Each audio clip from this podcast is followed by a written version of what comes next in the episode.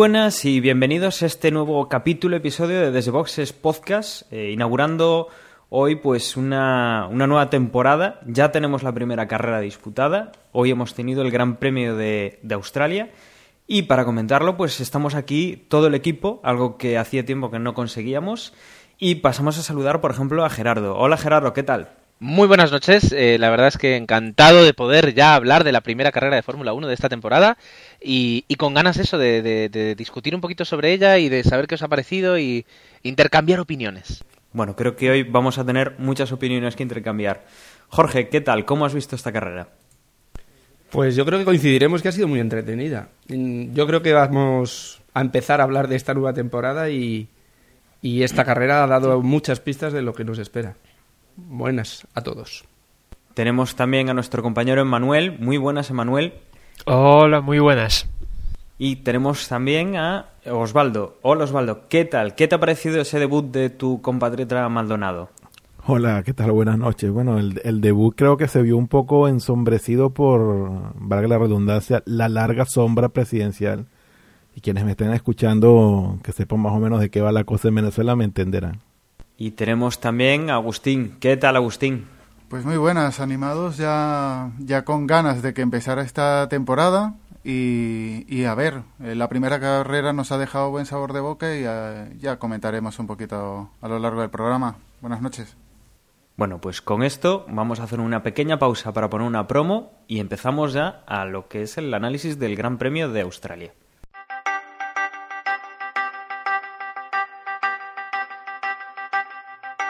Cualquier tecnología lo suficientemente avanzada es indistinguible de la magia.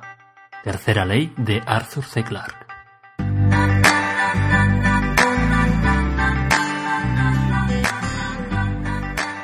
Tecno, un podcast sobre la experiencia tecnológica. Encuéntralo en iTunes y en iVoox.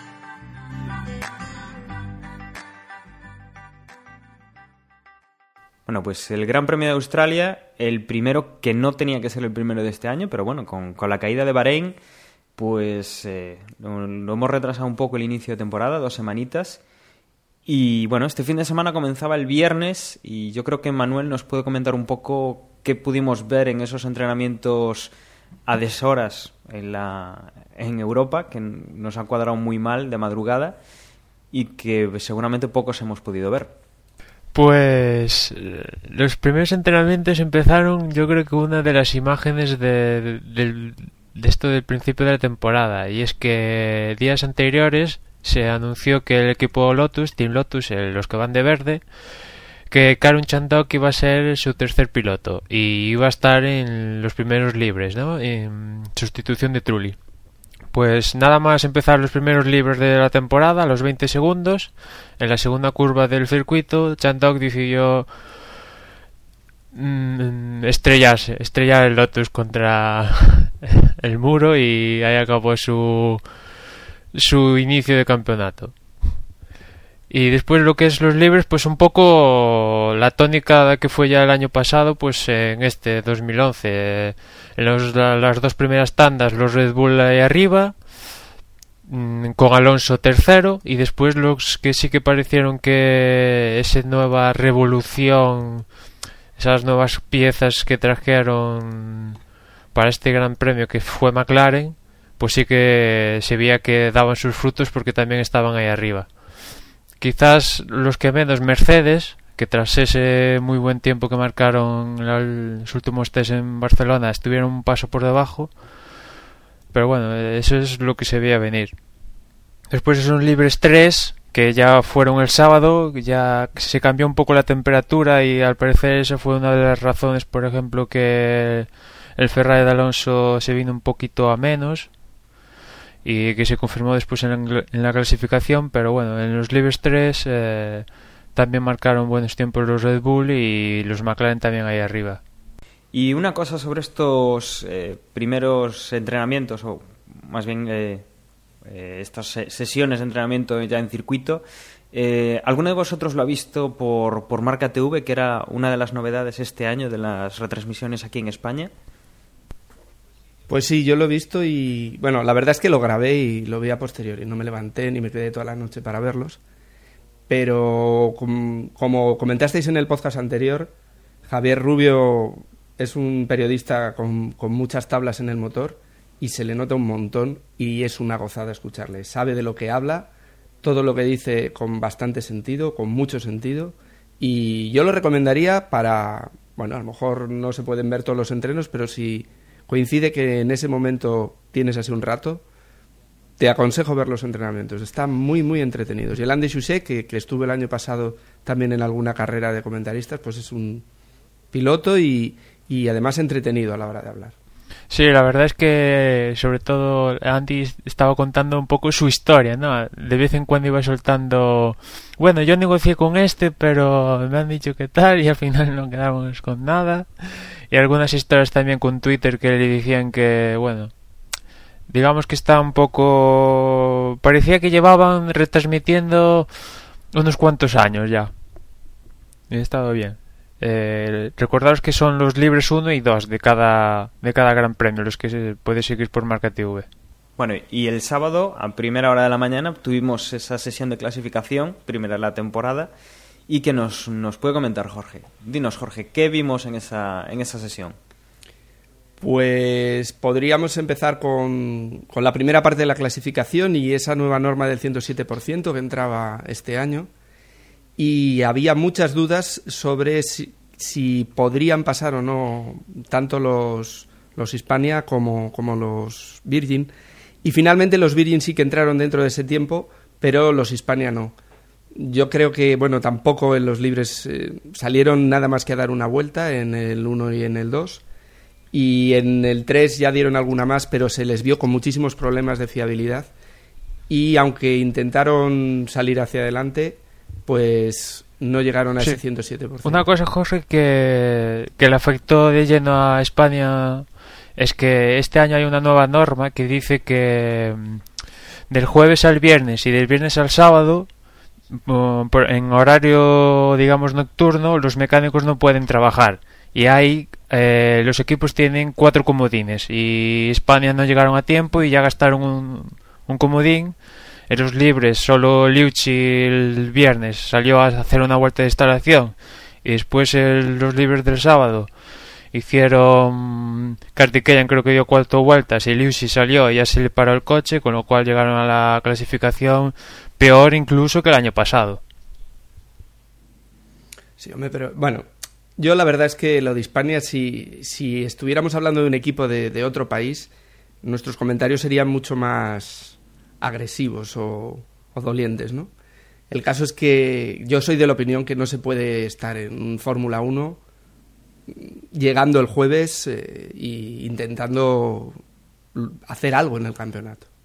Y el caso es que lo van a tener difícil no solo en, en la carrera de hoy, sino que lo van a tener difícil en las siguientes porque no les no han tenido la carrera para hacer alguna prueba aunque no la acabaran y todo ese tiempo que están perdiendo lo van a ir acumulando a sus y encima, problemas. y encima comparte con, con el alerón delantero del coche del año pasado por ejemplo Es el coche del año pasado. O sea, le han pintado, le han dejado bonito y, y poco más. O sea, es no, no, sí, sí, estoy contigo No que que, más vueltas. que el año pasado aún podía tener un pase, pero ya este año es que ya yo creo que es ina- inadmisible. Por mucho que muchos se empeñen que, que lo que ha hecho ya es, buah, ya lo que ha hecho con meter el coche en pista, sí, vale, muy bien, pero esto se trata de ir rápidos y de ir avanzando paso a paso, no ir pasos atrás y, y, y parches y parches. Y bueno, la clasificación en, en la primera parte se quedaron, pues bueno, como comentamos, los dos Hispania, se quedaron los dos Virgin, como era de suponer, se quedaron los dos Lotus y luego se quedó Nick Hayfield, que es quizás la gran sorpresa porque con ese nuevo Renault todos esperábamos más de él y con algún problema se quedó en esa primera Q, ¿no? En la segunda, pues ya empezó la disputa de los que querían entrar en ese noveno y décimo puesto, porque parecía que, que los cuatro primeros estaban ya bastante repartidos. Y, o sea, los, los cuatro primeros equipos, los ocho puestos.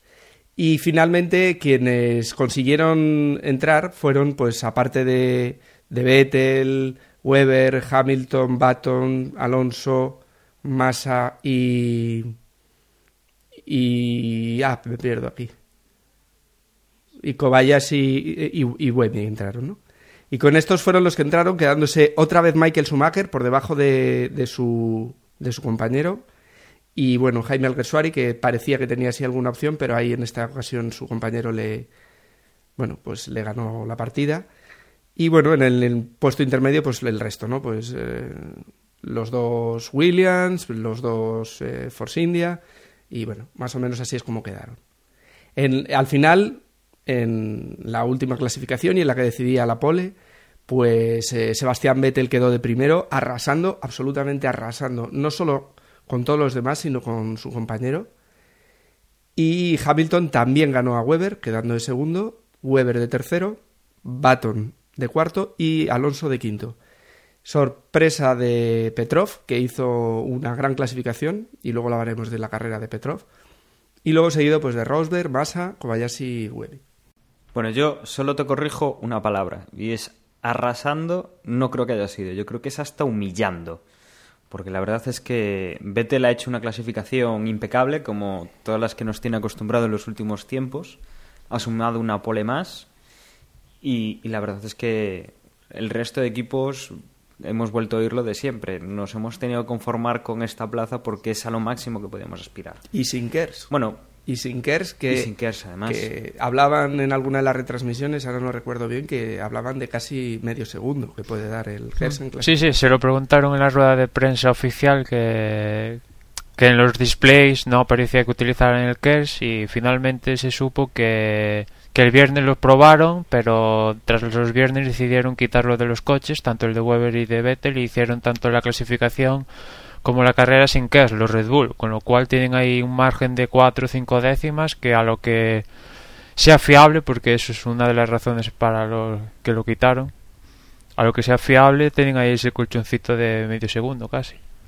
Sobre... Bueno, esperemos que... Bueno, no, es que ahora, ahora me estaba acordando, ¿os acordáis cuando hace dos temporadas eh, decíamos que, claro, que, que, McLaren y Brown iban tan rápido porque es que el motor Mercedes era, daba 30 caballos más que los otros, que el motor Renault y, y ahora eh, hace mucho tiempo que no usamos ese argumento y, y tanto Renault como, como, como eh, Red Bull utilizan un motor que es el mismo que el de hace dos años y ahora ya no, no decimos eso, digo que a veces técnicamente eh, nosotros y, nosotros bueno somos aficionados, pero la prensa especializada tira de unos de unos argumentos y luego solos, solos van cayendo y es porque yo creo que la Fórmula 1 técnicamente es, eh, es, tan complicada que, que ni un ingeniero eh, de, puede explicarse algunas cosas de las que pasan. Pero, pero ahora que hemos dicho eso de, que la superioridad absoluta de, del Red Bull, he recordado eso cuando decíamos que no, que, la, que, el motor el motor Mercedes estaba detrás de los éxitos de McLaren y de, y de Brown. Sí, el que estuvo también un poquito por debajo fueron los Ferrari, ¿no? bueno, Alonso se tuvo que conformar con la quinta posición, le superaron los McLaren y los Red Bull, que ya se suponía que los Red Bull estarían por delante, y bueno, la verdad es que los Ferrari, Fernando, si quiere luchar por el campeonato, tiene que dar un paso adelante en la clasificación. Que después la carrera puede ser otra historia, ¿vale? Pero en la clasificación también es parte importante de la carrera y tienen que dar un poco más si quieren luchar sin peleas después y meterse en fregados en carrera.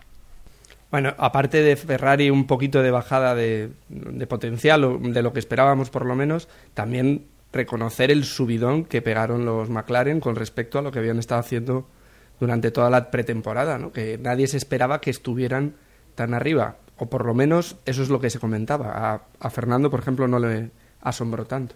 ¿Subidón o, o engaño? Quiero decir, o han estado toda la pretemporada eh, por debajo de las posibilidades. Yo no digo que hayan mejorado, etcétera, etcétera, pero me parece muy exagerado el cambio eh, de, de, repente de una carrera para otra. No sé cómo lo veis vosotros. Hombre, lo que se leía es que tenían verdaderos problemas, ¿no? Si es un engaño o una manera de ir de tapados, pues, pues lo han hecho muy bien. Han hecho Y el caso un- contrario, Mercedes, ¿no? Eh, Schumacher marca un tiempazo Sí. en Cataluña y después aquí pues se queda en la Q2. Yo, yo, yo más bien lo que creo que más que cartas escondidas o haces bajo la manga, yo lo que creo es que realmente que no tenemos que confiarnos mucho en, la, en las pretemporadas porque son simplemente eso. Pruebas, eh, pruebas de laboratorio, probar unas cosas, dejar de probar otras. Entonces realmente sí, lo que lo que se ve en, en- la pretemporada puede servir de, de guía, pero no se puede tomar tampoco tan a rajatabla porque luego pasa lo que pasa. Yo creo que más que la pretemporada lo que tenemos que tomar como punto de partida es lo que, lo que hemos visto hoy en carrera y, obviamente va a depender también de los circuitos próximos que van a ser distintos a, a lo que vimos hoy en, en Australia, pero, pero definitivamente los las, las pruebas y la pretemporada al final dice poco de lo que de lo que luego cuando empieza el campeonato se ve y, se palpa en realidad. Bueno, y como, como bien dice nuestro compañero Osvaldo, pues eh, lo importante es saber la carrera.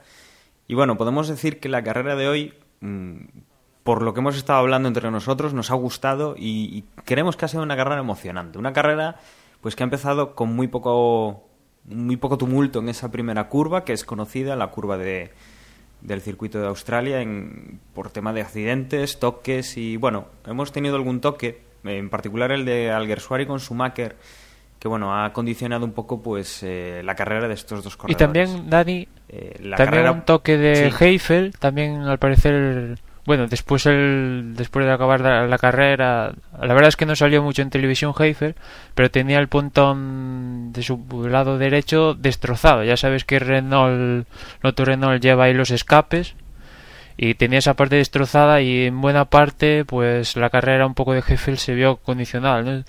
Si os acordáis en la retransmisión de la sexta comentaba Janet que le sorprendía que por ejemplo Erguesuari quedaba por delante de Heifel y, y quedó por de por detrás Heifel por esto porque llevaba el coche destrozado tras un toque en la salida. Bueno, es, lo que comentábamos. eh, Hubo toques, lo que pasa es que bueno, el, más vistoso, el que más se vio, pues fuese entre Alguersuari y Michael Schumacher. También está el que comentas tú, que, que, bueno, condiciona, condiciona mucho a la carrera, pues eh, el no librarte de, de esos inconvenientes en la salida. Fernando Alonso, eh, que era uno, uno de los pilotos que estaban intentando remontar puestos en la, en la salida, sí que tuvo un pequeño problema y es que eligió mal la zona por donde tirar y bueno, eh, si no recuerdo mal fue Baton el que mm, cerró bien, cubrió bien su posición e hizo que, que Fernando Alonso pues tuviera que pisar la hierba haciéndolo perder tracción y, y, bueno, lo retrasó un par de puestos en la salida.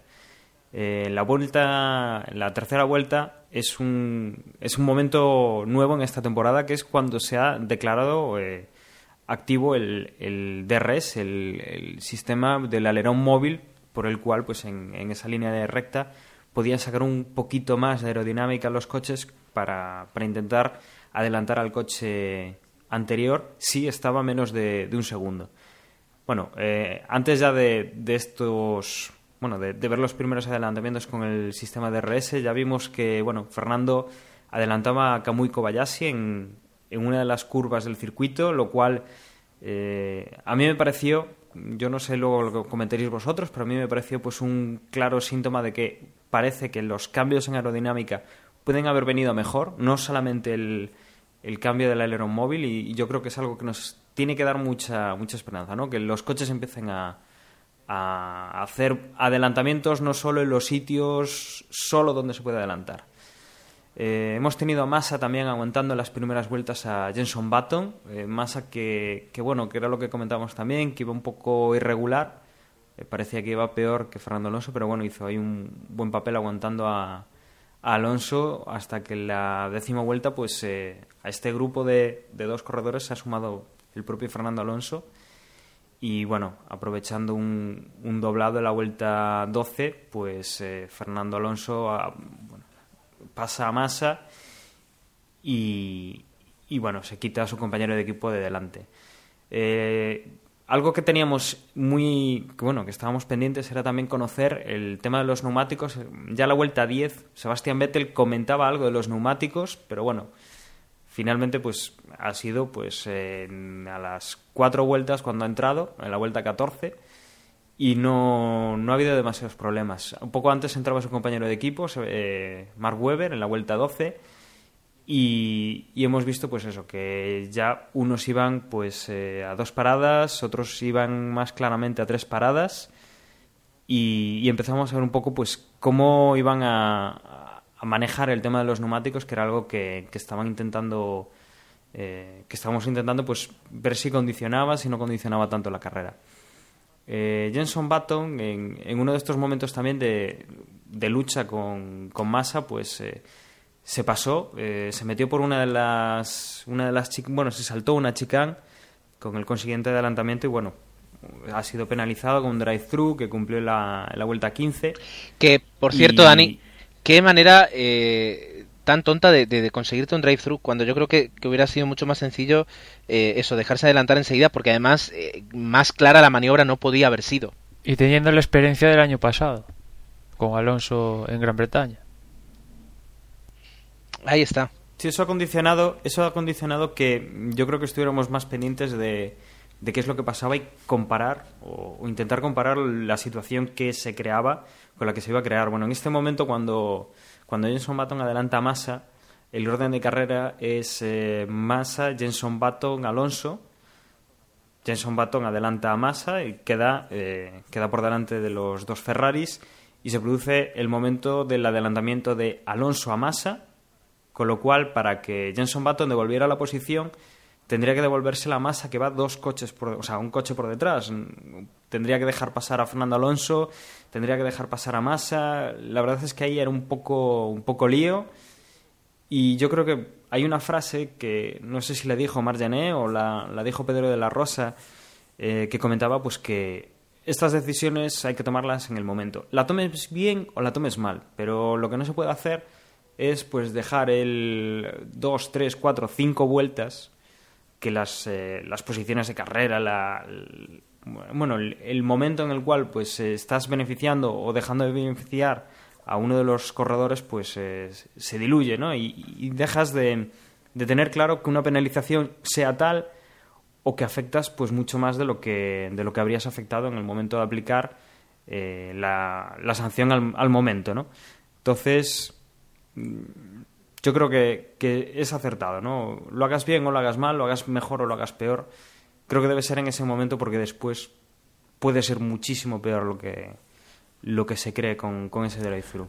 Posteriormente, a la hora de, de sancionarlo con el drive-thru, que decías tú lo de que tendría que ser eh, más rápido, más, más dinámica esa toma de decisiones, pudo haber afectado muchísimo más si realmente cuando hizo el cambio de, neumáticos Vettel, que salió justo detrás de Baton, si Baton lo llega a frenar, eh, habría mm, le habría dado muchísima más ventaja a Hamilton y, podría haber alterado ya incluso el final de la carrera. Lo que pasa es que, claro, eh, Vettel iba como un como un rayo lo adelantó y ya no hay esa posibilidad, pero incluso no sé si lo dijeron los propios comentaristas que eh, Weber, eh, Baton había bajado un poco el ritmo para esperar a Vettel y realmente frenarlo, que entonces ya es, la sanción la aprovechan para, eh, para, para afectar el, el ritmo de carrera del piloto que iba adelante. Sí, es que entre el incidente, que creo que es recordar que es entre la vuelta 12-13 hasta la vuelta 15, que es cuando se conoce que, que Baton tiene que hacer el drive-thru, hasta la vuelta 18, que es realmente cuando Baton hace, hace ese drive-thru, pues obviamente van, van bastantes minutos y, la posición, la, la, situación de la carrera, pues, pues cambia. Eh, en este caso no ha sido, yo creo que no ha sido muy definitorio para cómo ha acabado la carrera, pero podría haberlo sido, ¿no? Bueno, después de ese drive-thru de, de Baton, bueno, Alonso se despegaba de su compañero de equipo Massa y ya lo empezábamos a ver, pues un, duelo que ya hemos visto la temporada pasada, eh, Alonso por detrás de, de Petrov, algo que, que, bueno, estábamos ya pues eh, intentando ver qué es lo que iba a hacer Fernando Alonso con, con el ruso, que bueno, eh, tendría esa espinita clavada y podíamos ver un poco eh, si el Renault pues iba también como, como estábamos empezando a ver o, realmente pues el Ferrari de, Alonso iba a pasarle por encima. Esto es la vuelta 18, eh, o sea que tuvimos, tuvimos carrera para rato con este, con este tema. Eh, la verdad es que Weber, más o menos a estas alturas, pues parece un poco... No está corriendo al, nivel de, de, su compañero de equipo, de Sebastian Vettel.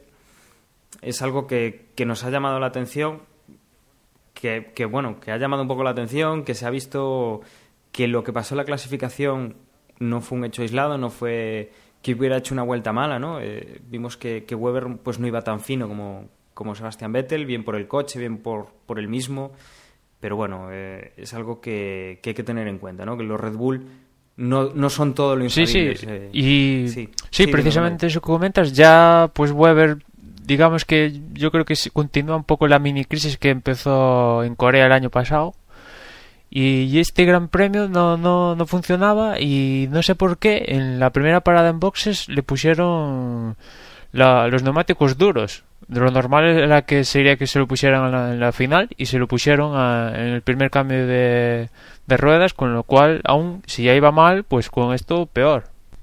Sí, la verdad es que está entrando pues en una dinámica que da un poco da un poco de vida a los otros equipos, pero bueno, habrá que estar atentos a ver si, si Weber se mantiene. En la vuelta 23, Michael pues eh, ha tenido que ha tenido que abandonar por un por un problema en, si no recuerdo mal, en una de las ruedas, ¿no? no, eso fue eh, al principio. Bueno, tuvo ahí un, un problema mecánico y, tuvo que, que abandonar. Yo creo que después de lo que habéis comentado, de los entrenamientos en Barcelona, es un poco decepcionante el, lo que está haciendo el Kaiser en este segundo año desde su vuelta. Igual que también el tema, pues, eh, Barrichello, que, bueno, se, se, tragó literalmente a Nico Rosberg, le dio un golpe bastante absurdo, puesto que si estuviera un par de metros más cerca de él, pues lo podría haber adelantado, pero se tiró bastante en una, en una de las frenadas y se lo llevó puesto con, con el consiguiente consiguiente problema para él, eh, hizo un trompo y con un problema mecánico que le, le abrió pues un, un agujero en, el, en, uno de los pontones a, Nico Rosberg. Eh, Rosberg, nada, una vuelta pudo aguantar y se tuvo que, se tuvo que ir. Uno de los adelantamientos también que pudimos ver gracias a, al DRS hoy pues eh, fue el de Jenson Button a Kamui Kobayashi obviamente en la, en la, línea de meta, que era el único sitio donde podían utilizar el, el DRS, y que, bueno, es un sitio... Eh, hubo un, un incidente en la, en la clasificación con, con el DRS, eh, si no recuerdo mal, fue uno de los eh, Force India o... Sutil, sí. El, sutil, sutil, efectivamente, que abrió un poquito antes el DRS, perdió, perdió el apoyo aerodinámico y se fue un poco contra el muro y bueno, hoy estábamos un poco pendientes y lo, comentaba Margené y lo comentaba yo creo que Pedro de la Rosa también, que bueno, que había que estar pendientes porque era el, sitio pues de, de meter KERS, de volver a pisar el acelerador y meter el DRS y que bueno, que podía haber algún despiste como el que debíamos tener en clasificación. Alrededor de la vuelta 27, bueno, eh, Weber eh, fue a boxes, Alonso fue a boxes, eh, coincidió también la vuelta 29, pues que Barrichello fue sancionado con un drive-thru que cumplió una vuelta más tarde. Massa también entró, entró a boxes.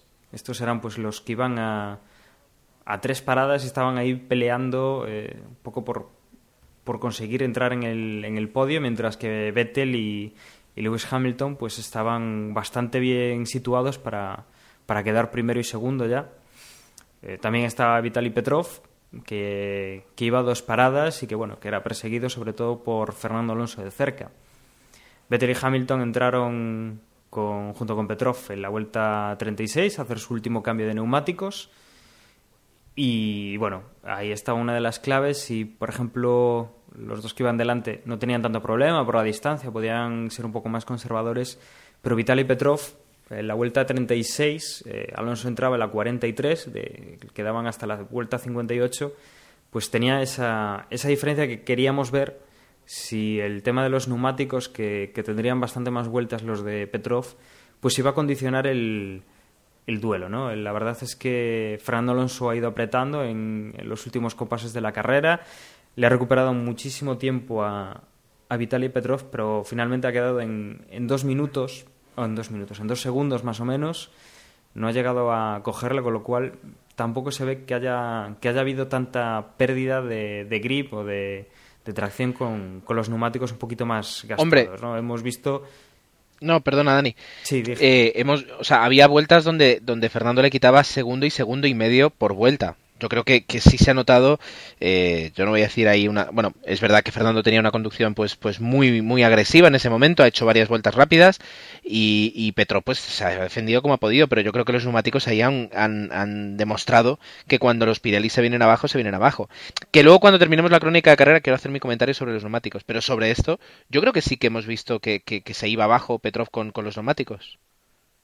Pero quizás menos de lo esperado, ¿no? Pero bueno, hay, Efectivamente, yo, yo, creo que es más conjugado con que Petrov luego lo comentaba que había gestionado un poco la, eh, los neumáticos, ¿no? Petrov pues tenía un colchón importante, yo por lo menos lo que, lo que creo, ¿eh? O sea, tienes 14 segundos, bueno, pues dejó perder 10, entre comillas, por, por poder puntuar, no tener un problema, no degradar los neumáticos, y la verdad es que tampoco es que haya ido significativamente lento, o sea, me parece que, que pierde lo justo por los neumáticos, que va un pelín más despacio y que Alonso sí que va eh, bastante bien. La verdad es que yo creo que Alonso hoy ha tenido un ritmo de carrera brutal y que en caso de que, de que hubiera podido salir un poquito mejor en, en, la primera vuelta, pues que habría estado bastante más arriba de lo que ha estado hoy, que habría dado bastante sí, más guerra. Con respecto a los neumáticos tenemos el ejemplo de Sergio Pérez, que bueno, después los Sauber fueron descalificados tanto Kobayashi como Sergio Pérez, pero bueno, hizo una buena carrera. Y es que Sergio Pérez solo hizo una parada. Y esto hace, si te lo dicen hace tres días, nadie se lo cree con los Pirelli. Con lo cual, Sergio creo que quedó séptimo antes de que fuera descalificado. Hizo un, digamos, un ritmo regular. Pero tampoco, también hay que tener en cuenta Albert Park, las condiciones de frío que hizo. Bueno, que al final el rendimiento de los Pirelli se, pareció un poco más a los Bridgestone que a los Pirelli de pretemporada. Claro, eso también iba a comentar yo. Es que yo creo que lo que ha pasado es que realmente las condiciones hoy en Australia no han sido lo que se esperaban, como ha dicho Emanuel. Ha estado más frío y entonces los neumáticos no se han degradado. Yo creo que la prueba de los neumáticos la vamos a tener dentro de dos semanas en Malasia y ahí donde realmente probablemente veamos el comportamiento o lo que podría ser el comportamiento más um, eh, normal de, de, de, los Pirelli en carrera. Tenéis yo creo razón. Que, yo creo que me habéis convencido. yo creo que hoy hoy hoy no fue hoy no es una hoy no fue el momento realmente para valorar para valorar cómo, cómo y cuánto se degradan lo, los Pirelli en carrera. Finalizando un poco con, con, lo que ha sido la carrera, podemos decir que, que en las últimas eh, vueltas no hubo excesivos cambios de posición, que Sebastián Vettel ha ganado, ha conseguido su primer doblete de, esta temporada. Comentaba, comentaba Lobato que era la segunda vez que era eh, líder del mundial, la primera lo había sido justo después de, de acabar el mundial pasado y bueno, este año pues empieza fuerte, seguido de Lewis Hamilton, que también era otro de los de los que veíamos eh, relacionado con el tema de los neumáticos que podría tener algún problema. No hemos visto demasiado problema en, el británico. Vitaly Petrov ha mantenido la posición, como comentaba, eh, pues le ha mantenido un poco a raya ese segundo, segundo y medio, dos segundos a, a Fernando Alonso en las últimas vueltas. Mark Webber ha quedado quinto, seguido de Jenson Button. Eh, Felipe Massa es séptimo, eh, Sebastián Boemi es octavo, Adrián Sutil es noveno y Paul Di Resta es décimo. El orden real de la carrera habría sido que Sergio Pérez fuera séptimo, que, que Kamui Kobayashi hubiera sido octavo, pero bueno, como bien comentaba Emanuel, han sido descalificados los dos Sauber por, por problemas con, la, con el alerón trasero. Bueno, dicho esto, ¿qué os ha parecido la, la carrera? ¿Cómo habéis visto eh, pues el espectáculo de hoy?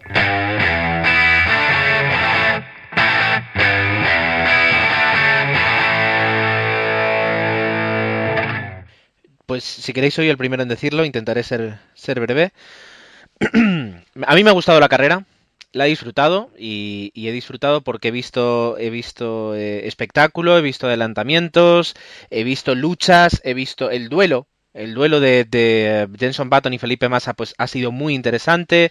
Ha habido bailes de tiempos. Es verdad que, que Sebastian Vettel, pues desde el principio se ha mostrado, se ha mostrado eh, intratable, pero Hamilton sí que ha podido intentar eh, hacer cosas con él. Y, y, luego la carrera para atrás ha estado bastante abierta eh, entre Petrov, que ha hecho un gran papel, Fernando, eh, eh, ¿cómo se dice? Luego también Jenson Button. Es decir, yo creo que he disfrutado de la carrera las mejoras aerodinámicas a las que a las que se refería Dani, pues yo supongo que el hecho de que ya no exista el, doble difusor permite a los coches acercarse más. He visto eh, pues eh, coches a, a 0,4 y a 0,2 que, que a veces es, difícil encontrar porque, porque pierden el agarre. El, el, el, el ¿cómo se dice? el alerón trasero, eh, pues eh, al menos les da una ventaja que el rival no tiene y hace más difícil que se despeguen. Y el Kers, pues eh, bueno, pues ahí está. En este caso no, todavía no lo he visto tanto en acción. Pero bueno, yo creo que, que sí que tiene, tiene, tiene ingredientes este año la Fórmula 1 técnicamente como para, como para darnos espectáculo. La carrera me ha gustado y ya digo, las escuderías en McLaren, Ferrari, Red Bull están muy, muy cerca. Eh, Red Bull alejada, es decir, Red Bull es verdad que tiene una ventaja, pero es una ventaja que yo creo que se puede revertir en, en cualquier mejora que, que, introduzcan los coches. Así que a mí me ha gustado. Yo he disfrutado de la carrera, mira que era temprano y no me he dormido. Coincido contigo, creo que este año, este año, es pronto para decirlo, pero por lo menos en esta carrera se le ha visto muy cómodo Alonso eh, con el coche. Creo que cuando intentó adelantar lo hacía con convicción de que el coche le iba a responder o mmm, que ya el doble difusor no, lo, no le afecta, como dices tú. Y sí se le notaba que cuando iba a adelantar eh, se mostraba agresivo. Me gustó eso. Una cosa que no comentaste, Dani. En el último, en el último cambio de neumáticos entró Weber y justo cuando salió Weber, que iba por delante de Alonso, tuvo un pequeño fallo que salió hacia la hierba. Eh, el año pasado en la última carrera que se había equivocado Ferrari en la estrategia, este año lo, lo corrigió ya en la primera, en la primera carrera que justo vieron el pequeño error de Weber, ya pasaron a, ya metieron a Alonso para cambiarle los neumáticos y justo salió por delante de Weber. Es decir, que por lo menos en, en, este sentido Ferrari hizo los deberes y, no esperemos que no se equivoque. Otra cosa que no comentamos durante la, el comentario de carrera, lo de Hamilton. Estuvo casi 30 vueltas con la parte de abajo del coche suelta. Vemos que no le afectó en demasiado, no bueno, digamos que iba rodando muy, muy tranquilo, muy cómodo y no le afectó en absoluto. Quizás si, si Petrov se hubiera acercado un poco y le hubiera, eh, le hubiera metido un poco de presión, sí que, sí que podría haber sido interesante ver cómo, cómo le afectaba eso a la conducción de Hamilton cuando, tiene que, cuando tuviera que defenderse. Y, y otra cosa que quería comentar, cómo se ha echado de menos a Kubica lo que podía haber sido cúbica, no, no podemos decir que, que, estuviera en las primeras posiciones porque cada carrera es un mundo, pero se ha echado de menos viendo sobre todo la, la actuación de, de, Petrov y sobre todo viendo el, el fracaso de, de Heidfeld o la mala actuación de Heidfeld, pues sí que habría sido muy interesante haber visto a Kubica en esta carrera. De acuerdo contigo. Yo creo que, que, todos cuando veíamos ese Renault nos acordábamos del polaco. Pero yo, más que cómodo Alonso, al que he visto cómodo, cómodo, cómodo, ha sido a Vettel. ¿eh? A Vettel y Red Bull los veo que imparables. Realmente queda muchísimo campeonato, pero los campeones del mundo han vuelto a dar un golpe encima de la mesa y han dicho aquí estamos. Yo creo que para mí eso es un dato importante de la carrera de hoy porque a partir de ahora lo que tienen que hacer los demás, y hablo de Ferrari, de, de McLaren, es ponerse las pilas porque, porque esto se les puede escapar. Y si te cogen unos puntos importantes en estas tres, cuatro primeras carreras, eh, luego es muy difícil recuperarlos. Y luego otra cosa que me ha gustado mucho es el alerón móvil. Aunque solo sea estéticamente ver a los coches cuando, cuando cogían la, la recta principal y levantaban el alerón para, para intentar adelantar a rebufo el que tenían por delante. Yo creo que es muy estético, les produce ese efecto de pues más velocidad y la verdad es que me gusta, me, gusta mucho. Sí, bueno, ayer, bueno, digo ayer, sí, ayer, eh, tras la clasificación quizás mmm, algunos pesimistas con respecto a Fernando Alonso dijeron, "Mm, esto huele a lo mismo del año pasado, hay mucha diferencia con el Red Bull. Eh, Bueno, es la clasificación, vale, que la diferencia es para hacérselo mirar, es cierto, pero es la clasificación, no es la carrera. Y hoy en la carrera, y hoy en la carrera, perdón, la verdad es que Alonso tuvo un, un ritmo eh, muy bueno. Bu- Os doy los datos de que, por ejemplo, la vuelta rápida de Alonso fue 1.29.4 y la vuelta rápida de Vettel fue 1.29.8. Con lo cual, los Red Bull, al igual que el año pasado, en la clasificación, sí, parecen que van a dominar, pero después en la carrera se le puede batir. Ah, Hoy han batido a Weber, no a Vettel, pero en algún momento Vettel también no se saldrá como se se, ha salido hoy y después con respecto a las nuevas normas eh, coincido con vosotros que el alerón móvil el DRS la verdad es que pinta much- muy pinta muy bien. En Malasia vamos a ver lo que puede dar de sí en serio porque las dos rectas estas que se combinan en Malasia con la horquilla en medio de ellas va a dar mucho juego para adelantar. Y lo que sí en el que es quizás a mí lo de que es la norma que es igual que hace dos años yo quizás que si mm, digamos que si que los equipos tuvieran muchísima más potencia porque digamos que es el KERS es casi más para la salida que tampoco se nota mucho pero les falta quizás un poco más potencia para que se note realmente a la hora de adelantar y creo que es más efectivo el, lo del alerón móvil. Bueno, y siguiendo con, con el análisis, yo creo que podemos comentar, eh, teniendo en cuenta la, altura de campeonato en la que estamos, que acabamos de empezar, pero podemos comentar un poco, eh, el otro día decíamos qué equipos podían estar ahí, hemos visto, hemos visto a, Red Bull, que obviamente todos contábamos con que estuviera en primera línea y está en primera línea. Y, y luego, pues eh, pensábamos en tres perseguidores. Tenemos, eh, teníamos a Ferrari, que hoy día yo creo que se ha demostrado que, está ahí. Tenemos a, a McLaren, que el otro día eh, teníamos, su, teníamos dudas, eh, había rumores eh, que apuntaban a, problemas en, en Walking, en, el desarrollo de este coche. Tenemos a, y yo creo que tenemos a Renault. Yo comenté el otro día, o creo recordar que yo dije el otro día que, que bueno, no veía tanto a McLaren a, a Mercedes GP, que veía más a, Renault, que podía ser un, equipo que estuviera ahí. Y yo creo que está ahí. ¿Qué os parece esta primera actuación de, de los equipos punteros, por decirlo así? Sí, yo, estoy de acuerdo y te, creo que también lo comenté yo en el, en el podcast pasado que, que lo de la sorpresa de Renault el año pasado ya este año no, no, no, no, no nos iba a parecer tal o no nos iba a, tomar la, la actuación de Renault por sorpresa, sino que está ahí. Yo creo que mm, el perjudicado es Mercedes porque de lo que hemos visto el año pasado a lo que hemos visto hoy, pues yo más bien diría que han, han perdido puntos. Es cierto que Rosberg pues, ha, salido por, por un accidente, pero causado por Barrichello, que no, no ha sido por el coche propiamente, pero, pero, pero lo de Schumacher, pues más de lo mismo. Yo creo que no, no son la sombra de aquel, de aquel coche de hace dos años de Brown, lo, lo que estamos viendo tanto el año pasado como este.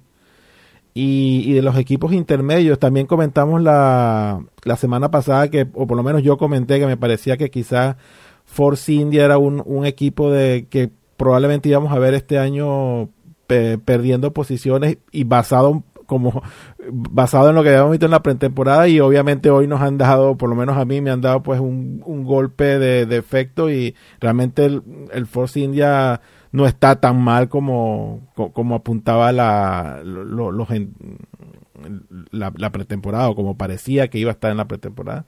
Los, los han estado bastante bien, bastante bien hoy. Tanto que gracias a esta descalificación del, del- de los Sauber, pues han, han entrado en los puntos. Y, y Sauber también. Sauber yo creo que lo- el coche de Sauber está muy, muy bien comparado con el del año pasado, más allá de, lo, del, de la descalifi- de- hoy. Es un coche que anda bastante bien y yo creo que hay que contar. Yo creo que salvo, salvo Virgin, que lo vemos igual ahí rezagado junto, junto a Hispania, pues los demás equipos yo siento que han subido un pequeño escaloncito. Los tororrosos se ven mejor. Los Force India podemos decir que están igual, no han, no han bajado, pero en general yo creo que en la parte intermedia va a haber competitividad y vamos a ver una pelea interesante en, en, cada carrera entre esos puestos intermedios. Probablemente iba a haber bastante movimiento y obviamente eso repercute positivamente en, en, el espectáculo. Sí, a lo que aludía Osvaldo y más de uno de nosotros con respecto a la descalificación de Sauber es que se debió al alerón trasero y, y si no voy mal es que mm, digamos a una, una malinterpretación de los ingenieros de Sauber. Es decir, al parecer, el, digamos, el borde de la parte superior del alerón, del plano, ese plano que, digamos, eh, es movible, digamos que ese borde es más, eh, más grande que el permitido en las normas. Y con lo cual, pues, aunque es un borde y el director técnico de Sauber, James Kay, ha dicho que no influye en el rendimiento, y por eso ah, van a apelar la decisión que aunque ya sabemos que esto de apelar en la Fórmula 1 al final no sirve para nada eh, a ver qué pasa en esta, en esta ocasión pues esa fue la razón de, de la descalificación esa pequeña malinterpretación de los ingenieros y esos milímetros de más pues fueron al traste con la carrera de de Sergio Pérez y de Kobayashi que la verdad fue bastante buena bueno, yo por lo, por lo que he leído en prensa, lo que pasa es que, bueno, también es una prensa deportiva, no especializada. Lo que había leído era que, que el equipo pues eh, había pasado una revisión de la FIA el, eh, el, el, viernes, creo recordar, y que, bueno, que algo debían haber tocado, algo debían haber modificado para mejorarlo y, que ahora pues que no, no pasaba. Lo que vi es que el tema pues parecía ser un poco más eh, respecto a, a, la a lo combado que es el alerón, porque realmente tiene que tener un eh, más bien una curva, debe, ser curvado el, plano del alerón superior y que bueno, que el de Sauber era bastante más eh, recto, más plano de lo que supuestamente decía el reglamento. Lo que pasa es que bueno, también digo que la fuente pues es así un poco polideportiva, con lo cual no, no, tengo yo muy claro pues que, que sea tanto esto como... No, pero lo que, dices tú que va a pasar, que pasaron inspecciones antes y después de la carrera, es, sí, como lo comentas tú, extraño, ¿no? Que pasan antes una inspección válida y después, después de la carrera no válida. Algo debió pasar ahí. Ahora, podemos, podemos inferir de todo esto que quizás esa buena actuación que hemos visto hoy, pues, lo podemos achacar a ese, a ese, ese pequeño traspiés en el alerón. Digamos que cuando lo acomoden, realmente vamos a ver que el desempeño del Sauber va, va a bajar un poco y, y ya no, digamos, eso que vemos hoy como algo sobresaliente, pues, ya no será tal y volverá a ser un coche normal del, de la parte intermedia o, o, realmente podemos decir más allá de todo esto que realmente hay un progreso en el coche y que podemos esperar cosas buenas de Sauber en, en, la, en las sí, yo creo que comentas tú de segunda que es algo yo creo que algo cosmético más que efectivo al 100% y eso es lo que se basa en comentaba antes para apelar ellos. Con lo cual yo creo que Sauber puede ser el antítesis del año pasado. Bueno y, y a raíz de, del equipo Sauber Hoy hemos tenido pues a Kamui Kobayashi conduciendo el Sauber, que era rookie el, año pasado prácticamente, y hemos tenido pues a, a su compañero de, equipo, a Sergio Pérez, pues que ha hecho una, una carrera muy interesante. ¿Qué os ha parecido a vosotros las actuaciones de, de estos novatos que hemos tenido hoy, que hemos tenido uno, unos cuantos, y que yo, mi opinión es que creo que lo, lo han hecho bastante bien? ¿Qué os ha parecido a vosotros? Yo por mi parte, el, la carrera que ha planteado Sergio Pérez ha sido muy correcta. El hecho de mantenerse en carrera y con unos tiempos, eh, podemos decir, competitivos, eh, teniendo en cuenta que solo ha cambiado una vez de neumáticos, eso, eso es muy complicado eh, para un piloto nuevo con todos los nervios que, puede tener. Y, por tanto, pues estoy, estoy digamos, eh, contento con la actuación de Sergio Pérez. Ya si nos vamos a, a eh, Paul Di Resta, si nos vamos a Ambrosio, es decir, si ya tiramos hacia atrás y vemos el resto de rookies, uh, bueno, es muy difícil con esos coches juzgar, porque más o menos tienes a, a Kobayashi, sabes eh, el potencial más o menos del Sauber, que como decía yo creo no creo que se vea afectado prácticamente en nada por, por esta irregularidad. Eh, y, de los demás, pues, hombre, se han mantenido en carrera, han hecho carreras eh, prudentes, que yo creo que siendo tu primera carrera es lo que tienes que hacer, acabarla, quedarte tranquilo y, y sí, pueden, pueden dar juego, pueden ser buenos pilotos. Es, es la, la sensación que me da a mí. No, pues yo, yo creo que en cualquier caso, Gerardo, el que hayan, el que hayan por lo menos terminado la carrera es algo, es loable y, Es, de resaltar. no, digo que, que más allá de, de eso, de, de, que nadie ha hecho como Chandok el otro día, le dan el coche y a los 20 segundos lo estrella. Nadie ha hecho... O, como, o como Maldonado, que a la, que a la vuelta 11 se, se sale. Bueno, pero, pero, más, pero aún así, vale, 11 vueltas te sales, bueno, puede pasar pero que no he visto, eh, o sea, por, desgracia, no, no, he podido apreciar. A lo mejor tenemos ahí un super, un super piloto, pero con el coche que tiene, pues es complicado apreciarlo. A eso me refería, pero no, no. Eh, bien, o sea, nadie, nadie me ha, me ha destacado por la parte negativa. Bueno, y también hemos tenido novedades con, con la retransmisión. Eh, Osvaldo, tú que estabas ilusionado con eso del, de la alta definición, ¿qué tal lo has visto? ¿Te ha parecido que, que ha valido la pena el 1080i o te sigues quedando con el 720p de las motos en televisión española HD? Eh, pues yo si te soy sincero, yo creo que las motos se ven mejor, no sé no sé no sé qué opinas tú. Obviamente no me voy a quejar de la, de la transmisión HD después de lo que tenía. Cuando hace dos años lo veíamos en definición estándar en cuatro tercios y, y ya dos años después lo tenemos ya en alta definición. O sea, realmente no hay nada de qué quejarse ni, ni lo voy a hacer. Pero, pero sí, yo creo que las motos, a mí me da la leve impresión de que se ven bastante mejor de lo, de lo que, de como vi hoy la carrera, que no es que se haya visto mal ni nada, ni nada por el estilo. La carrera, la estuvo muy bien, estuvo muy bien, pero bueno. Me parece a mí que, no sé si, no sé si tiene que ver exactamente con que, con que la emisión sea en, en 1080i o 720p. Yo creo que más bien tiene que ver un poco en la compresión y el bitrate que usen que esté usando televisión española contra lo que esté usando la sexta, pero pero en general bien, yo yo creo que la transmisión ha estado ha estado muy bien. Nada, ninguna pregunta, Osvaldo, y en cuanto al sonido, ¿has notado alguna mejoría con respecto a verlo en calidad estándar o vienes en lo mismo? Pues, eh, pues respecto al sonido no vi yo mayor diferencia. Porque el sonido por la sexta no viene en Dolby ni nada, usan el sonido es igual a, al que lanzan con en la emisión normal, es con la compresión MPEG y, y tal cual. Y una cosa interesante este año es tener a tanto a, a, a como a De La Rosa en la retransmisión. Eh, si ya cuando estaba De La Rosa solo ganaba muchísimo la retransmisión en, en la sexta, ahora combinando lo que él sabe de McLaren y lo que Yené sabe de Ferrari, es interesantísimo. Además que entre ellos, eh, como plantean distintas cosas de carrera y, son distintos puntos de vista, que igual es el que tiene cada, cada uno de sus equipos, pero es interesantísimo cómo lo contrastan durante la retransmisión. No sé si notaste... Es más, eh, yo creo que yo creo que ahora queda más en evidencia que Lobato sobra. Yo creo que yo creo que hoy nos hemos dado cuenta realmente que Lobato entre esos al final, ¿eh? Esos dos cracks sobra totalmente, sobra totalmente. De hecho, exacto. comentario, Exacto, hice un comentario interesante. en el aspecto de, que el año pasado fue David Coulthard y otro piloto el que estaban en la BBC y que este año ya han quitado al presentador y se han quedado solo David Coulthard y el otro piloto.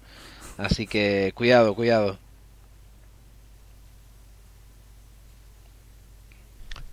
La verdad es que hubo, hubo un momento gracioso al final en el podio cuando Jenné dice, bueno, ahora fíjate que nos fijamos tanto en el peso de los de los coches que los sponsors ya no están bordados en no hay costuras en los monos que van todos tintados y le dice de la rosa ¿y cuánto pesa el vuestro? así en plan para quitar la información ¿no? Sí, yo creo que el, el, juego que hacen ellos dos, el, el porque vosotros y, de la Rosa no, no, pero es que vosotros el año pasado, no, y, ahora vosotros lo que estáis haciendo, ese pique eh, entre Ferrari y McLaren que, que, hemos visto y que hemos vivido nosotros tantos años en, en, la pista y fuera de la pista, en la prensa, pues ahora tenemos a, dos, yo creo que podemos decir dos amigos, eh, que, lo representan un poquito, ¿no? Porque al fin y al cabo cada uno sube, sube a, la cabina de retransmisión con sus colores y, yo creo que puede dar muchísimo juego esta temporada. Así que bien, bien por, bien por en este caso la sexta por haber fichado a, a, De La Rosa otra vez. Bueno, pues habrá que, ver un poco cómo, cómo, vamos evolucionando en este campeonato, que, que le quedan 18 carreras más, que la de hoy ha sido muy interesante, muy, muy entretenida. Y bueno, yo creo que nos queda pues el, tema estrella de la del post carrera que es la porra. La verdad es que yo ya lo comenté en, en un post que escribimos en, en, el blog, poniendo un poco el resultado, que, que, bueno, hemos tenido una participación, hemos tenido a 92 personas inscritas en, en esta primera prueba del año que para que os hagáis una idea, pues el año pasado había 58 en, en el premio, en el Gran Premio que más gente ha participado. La verdad es que tenemos mucha gente que, ha venido este año, tenemos a los incondicionales del año pasado y bueno, pues eh, yo creo que este año hemos cambiado muy bien el, el, formato, el, sistema de puntuación. el sistema de puntuación parece que, que funciona. Yo, por lo menos, es lo que he visto. Ese, ese cambio en el cual pues eh, da lo mismo que aciertes el primero que aciertes el, el, décimo es un, es un acierto y tienen que, valer lo mismo.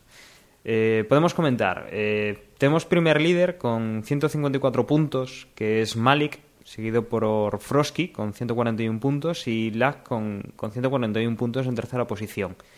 Hemos de decir que bueno si alguien entró a primera a primera hora después de la carrera hemos tenido que hacer el cambio de de eliminar a los dos Sauber y bueno, hemos vuelto a, poner los puntos. Y, bueno, la verdad es que, bien, o sea, la gente, si bien es cierto que hay, hay muchos participantes, hay 92, más, más gente que, que sé que, que, se ha quedado sin votar porque se ha olvidado o, le ha surgido algún problema y que, bueno, con esos 92 participantes, eh, yo creo que la máxima diferencia de puntos pueden ser 10 entre, entre dos participantes, ¿no? Eh, la verdad es que tenemos ilusión con, con esta porra este año y, creo que, va a estar muy, muy reñida, muy competitiva y que uno no se puede despistar porque aquí los puntos van a volar más que, que la temporada pasada. Y bueno, repasada la porra, yo creo que, que podemos ir cerrando este primer post carrera de, del año de Desboxes y bueno, nos podemos ir despidiendo de, de la gente. Bueno, y no, no, nos olvidemos de la, de la porra que hacemos nosotros todos los, en, todas las grabaciones, ¿no? Vamos a recordar un poco qué fue lo que, lo que apostamos la semana pasada y quién, quién ganó. A ver, eh, tenemos a Gerardo que apostó por Alonso, Vettel y Weber, no pegó ni una. Dani, Vettel, Alonso y Weber. Bueno, Dani como que ha sido el ganador. Bueno, y Emanuel, Alonso, Weber, Highfield, tampoco dio pie con bola. Y, y el otro, dígame, el otro como Maldonado de tercero. Weber, Alonso y Maldonado. Así que bueno, la porra, ¿quién la gana? Dani porque pegó a Vettel de primero, así que bueno. En vista de que ahora con la corrección en la, la porra del, del blog, te, ya no quedaste de los 10 primeros, Dani, te damos la consolación de que ganaste la porra del podcast. ¿Qué te parece? Contento, ¿verdad? Bueno, estaba más contento cuando estaba de tercero en la porra antes de que echaran a los Sauber de la, de la carrera. Ya, pero claro, ha sido haciendo trampas, utilizando alerones que no se pueden utilizar, pues estas cosas pasan. Ya quisquillosos que son. Bueno, y recordamos, antes de irnos, eh, el resultado de, cómo va el Mundial, después de esta primera carrera. Eh, comentamos que, bueno, Quedan en el Mundial de, Pilotos, bueno, quedan obviamente como, como han acabado hoy. Y en el Mundial de por equipos, eh, Red Bull ya que está de primero con 35 puntos. McLaren está segundo con 26, Ferrari tiene 18, Renault tiene 15, eh, Toro Rosso 4 y Force India 3. El resto de equipos pues quedan con, con 0 puntos. Y recordamos, bueno, Sebastián Vettel primero, 25 puntos, Lewis Hamilton segundo con 18, Vitaly Petrov con 15 puntos, Alonso con 12, Mark Webber con 10, Jenson Button con 8, Felipe Massa con 6, Boemi con 4, Adrián Sutil con 2 y Paul Di Resta con, sus primer, con su primer punto. Mira lo que mono. Y bueno, yo creo que es momento ya de ir cerrando este primer podcast análisis de, de carrera, en este caso el de Australia. Y bueno, me despido de todos vosotros, eh, que dentro de dos semanas tendremos otra carrera y que la próxima semana pues haremos el, el previo del, del, Gran Premio de Malasia. Y bueno, como siempre ha sido un, un, placer y ahora pues dejo, os dejo con mis compañeros que también se van a despedir. Un saludo. Bien, por mi parte también un saludo a todos, que estén bien y recordarles que también tenemos presencia en, en Facebook, facebook.com barra desde boxe, ahí pinchas en el, el, botoncito de me gusta y pues tendrás en tu timeline todos los datos y las informaciones que, que vamos publicando semanalmente en, aquí en esta red social. Eh, pues nada, que estén bien y recordarles que estamos contentos con la participación de la porra, pero queremos que eso se, se mantenga en el tiempo, no que voten el primer día y luego se olviden. Así que sigan participando en las 18 carreras que, que restan de campeonato y bueno, y para que tengamos una porra entretenida y amena por todo, el, todo este tiempo. Así que nada más, un saludo, chao. Sí, hacerle caso a Osvaldo y acordaos de, de participar en la porra durante todo, todo el año, que es al final lo que os da posibilidades de intentar ahí estar en los primeros puestos. Recordaos también que eh, tenemos Twitter para seguir lo que va pasando día a día en la Fórmula 1. Es twitter.com barra desde boxes y nada, nos escuchamos en la próxima carrera. Y bueno, otra vez pediros que paséis por la porra, pero ya sabéis que toda la información la encontráis en nuestra web desde boxespodcast.com y allí nos encontráis. En una semana volvemos a estar con vosotros. Chao. Y nada, ya estamos dentro de, la nueva temporada y si queréis comentaros, eh, comentarnos algo o expresar lo, lo, que veis de la nueva temporada, tenéis nuestro correo desde boxespodcast.gmail.com. Ahí os, eh, os leeremos y os responderemos. Un saludo hasta la semana. Y por último, recordaros que también nos podéis escuchar en varias radios. En Andebolo FM en la, en la 107.0 los martes a las 18 horas, zona de Huelva, recordemos que son radios locales. Y en Radio Joven Garachico en el 107.7, en este caso los viernes a las 22 horas, en la zona de Tenerife Norte. Hasta la próxima, hasta la próxima carrera.